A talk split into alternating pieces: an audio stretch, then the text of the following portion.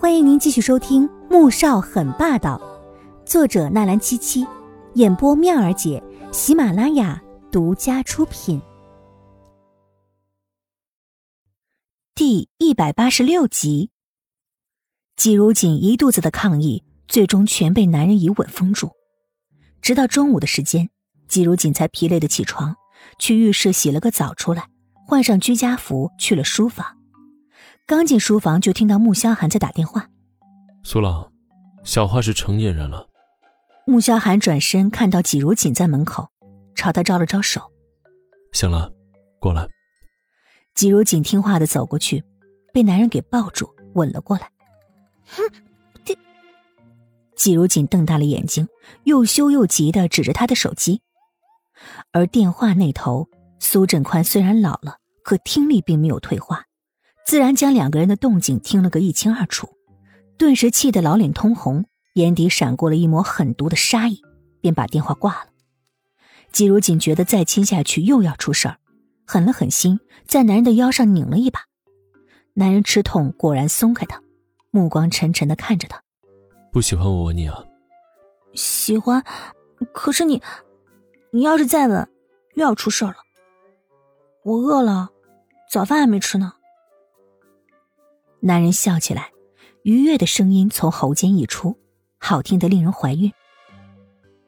吃完饭再继续。你吃过饭，季如锦便借口去花园里转转，结果没多久，易林便带着人开了辆货车进来。他立刻走过去，就看到花匠从车里面把一盆一盆的兰花搬下来，又往楼上搬。没过多久，又有一辆货车进来。从车上搬下来一些设备，他仔细一看，震惊的发现竟然是缝纫机。这些都是。现在还要不要上楼啊？季如锦红着脸点点头，欣喜的差点没跳起来。到了二楼，就看到工人正在组装设备，花匠在摆花。这些都是你为我做的吗？季如锦声音很小。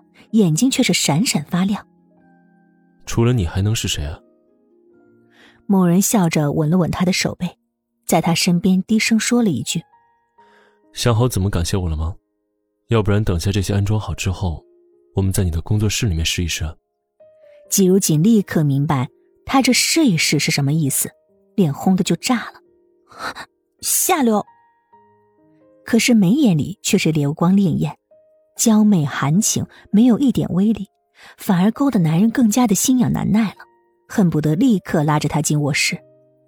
然而某人说到做到，待工人安装完设备之后，朝意林不耐的挥了挥手，关上了门，将季如锦拖到了工作室里。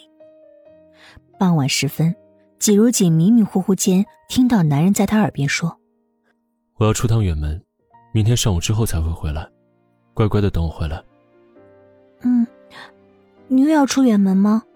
上次我记得，你好像也是十五号，今天也是十五号。嗯，每个月都要去一趟的。穆萧寒淡淡应了一声，软玉在怀，他实在是不想起身，但他不想伤害他，更不想让他看到他毒发时的模样，所以只能去石屋度过一夜。待男人离开，季如锦没了睡意。从床上坐起来，走到窗边，看着男人上了车，心中涌起了一丝怀疑。夜色渐浓，月亮从云头悄悄探出来。没过多久，一个玉盘挂在了天空之中。季如锦看着月亮，心中涌起了一丝烦躁之意，转身准备进屋，却听到手机突然响起。寂静的夜晚显得十分突兀。他拿起来一看。是穆恩恩的号码，立刻便接通了，放到耳边，便听到了那边的哭泣声。嫂子，嫂子，我失恋了。季如锦懵了，他怎么不知道穆恩恩什么时候谈恋爱了？而且听他的声音好像也不大正常，该不会是喝醉了吧？恩恩，你怎么了？你在哪儿呢？先别哭，你说。我在春城。嫂子，许昕那个混蛋睡了我，他还不认账，我要死了，我心痛死了。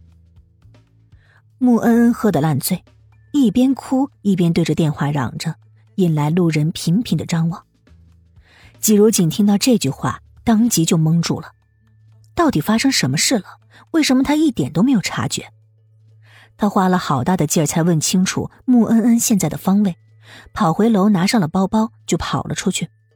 等到了穆恩恩说的地方，他四处寻找了好久，才发现穆恩恩坐在江边的长椅上，醉成了一滩烂泥。他连忙走过去：“嗯，嗯，你醒一醒啊！我说嫂子，你快点醒一醒啊！”嫂子，真的是你来了，走，陪我喝酒去。今天我们不醉不归。